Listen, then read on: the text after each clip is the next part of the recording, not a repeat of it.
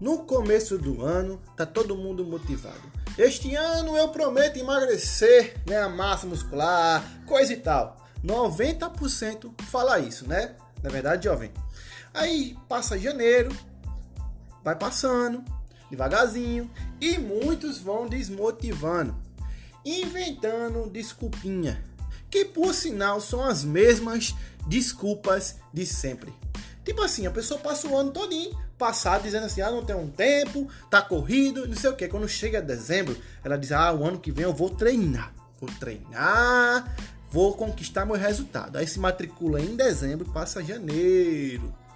Ela não conquistou o seu milagre do emagrecimento ou do ganho de massa muscular, ou seja lá o que for. Aí o que, que ela faz? Ela coloca as mesmas desculpinhas esfarrapadas do ano passado. Ah, tá corrido, trabalho tá exausto, meu amigo, esse ano tá imoral. E a gente tá em fevereiro ainda, viu? A gente tá em fevereiro ainda, já tá botando culpa na rotina.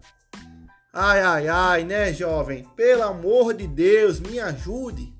Eu não sei você, mas o que eu mais quero é fazer parte dos 3,7% da população que passa mais de um ano se exercitando e, consequentemente, obtendo resultado. É isso mesmo, jovem. 3,7% passa um ano treinando. Apenas isso, né? Apenas isso. Aí você me pergunta, alemão, e o restante do povo? É, o restante do povo soma 64%, que passa no máximo 3 meses Três meses, três meses. Meu Deus do céu, é muito imoral uma coisa dessa.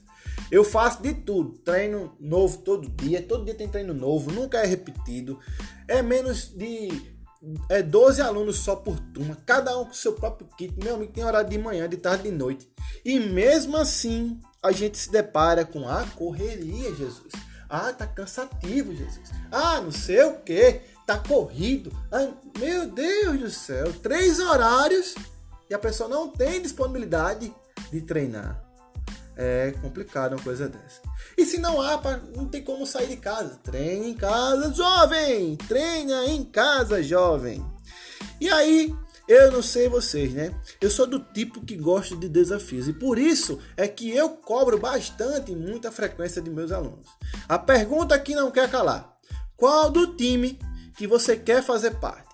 O dos 3,7% que passa mais de um ano treinando, se exercitando e conquistando resultado. Ou da maioria. A maioria, jovem. A maioria, 64%.